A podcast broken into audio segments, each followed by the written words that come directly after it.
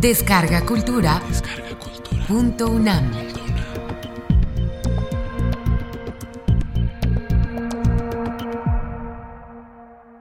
Voy a leer dos breves fragmentos de Llámame Brooklyn, mi primera novela que publiqué con 51 años porque antes no quería publicar.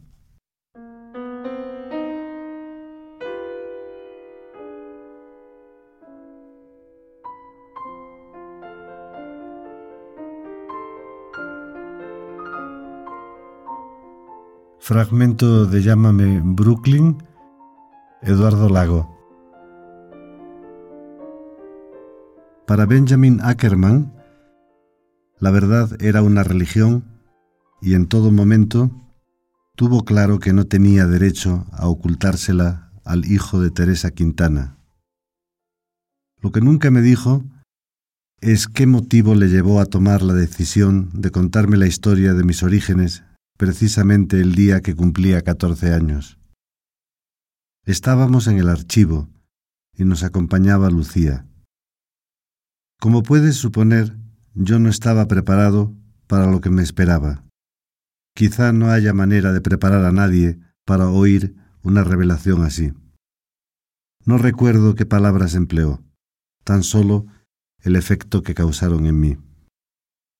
Sufrí una conmoción indescriptible el mundo se tambaleó y se hizo incomprensible. Sentí como si alguien hubiera cortado las amarras que me mantenían atado a la realidad y que empezaba a flotar en el espacio. Mi vínculo con ellos cobró un significado aún mayor cuando averigüé la razón por la que no habían tenido otros hijos. Lucía era estéril. Se lo dijo a mi padre cuando éste le propuso matrimonio y aunque a Ben le encantaban los niños, no quiso renunciar a ella. Naturalmente, los límites de mi vida trascendían lo que ocurría en la casa. Mi mundo era Brooklyn y sus calles. Alguna vez, al rellenar los papeles del colegio, consignaba con extrañeza el dato de que había nacido en España. Bueno, aquello no era tan raro a fin de cuentas. En clase había compañeros de todas partes de estados muy lejanos, incluso de otros países, hijos de inmigrantes italianos, irlandeses, polacos. No creas, Abe, en realidad no me puedo quejar de nada. Sería injusto. Ben y Lucía me dieron todo el afecto de que eran capaces. Se esmeraron en que tuviera una educación digna. Cuando terminé la escuela secundaria, me matriculé en el Brooklyn College. Al menos en el recuerdo, fueron unos años felices.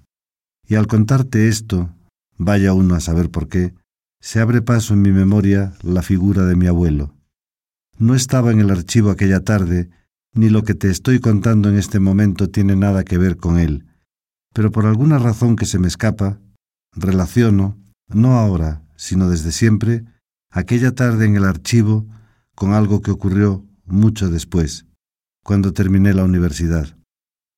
Quizá la relación estribe en que entonces comprendí que tenía que enfrentarme solo al mundo.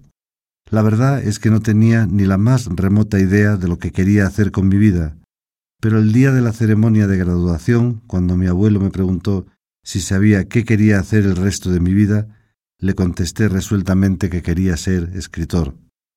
No sé qué demonios me impulsó a darle aquella respuesta, lo hice sin pensarlo, pero cuando aquella misma noche lo medité a fondo, me di cuenta de que le había dicho la verdad.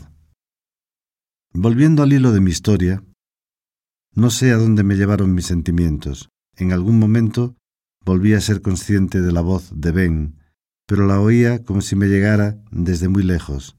Y de pronto entendí lo que estaba tratando de decirme.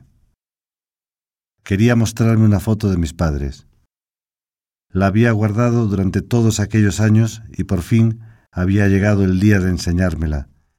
Dudé antes de decirle que me daba miedo verla. No quería que se abriera ante mí aquel abismo, pero Ben insistió en que tenía que hacerlo. Son tus padres, dijo. Lucía me cogió con fuerza de la mano. La verdad existe, independientemente de que tú quieras aceptarla o no. De nada sirve negarse a reconocerla. Por fin acepté, entre asustado y curioso. Tenía ganas de llorar, pero no podía. Al cabo de una eternidad, me decidí a alargar la mano. En la foto se ve a una pareja. Los dos son muy jóvenes. Ella tiene 19 años, le oigo decir a Ben. Él algo más, tal vez veinte, veintiuno como mucho. Contemplo la imagen desde una distancia infinita. Me parecen los dos muy atractivos y llenos de vida. Él está vestido de miliciano, muy sonriente, y ella lo tiene agarrado del brazo. Es un chico muy delgado, moreno, de rostro afilado y nariz recta, bastante apuesto. Tal vez sea mi imaginación, pero se les ve muy enamorados, sobre todo a ella. Está visiblemente embarazada. De mí. Tiene los ojos grandes, muy negros, algo tristes, y una de las manos apoyada en el vientre. Él tiene un pie encima del pollete de una fuente de piedra en la que se puede leer República Española 1934. No son mis padres. Eso fue lo que dije, mirando a Ben y a Lucía. Mis padres sois vosotros. Me sentí muy tranquilo después de decir aquello y se me quitaron las ganas de llorar.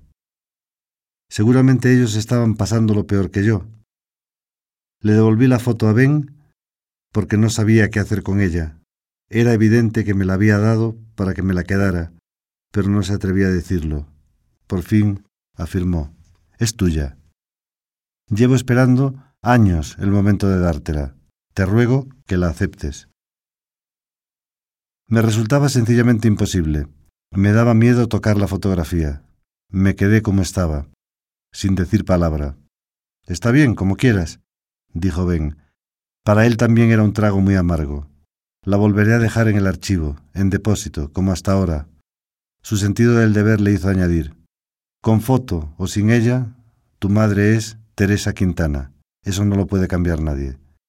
Apoyó la yema del índice en la superficie del papel mate.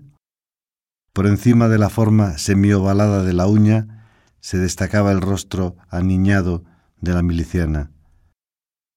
Ben desplazó levemente el dedo hacia la derecha y por un momento creí que iba a añadir ¿Y tu padre? Humberto Pietri. Pero no dijo nada. Volví a sentir vivos deseos de llorar, pero seguía siendo incapaz de hacerlo. Tenía la garganta muy seca y me raspaba como si la tuviera taponada con arena.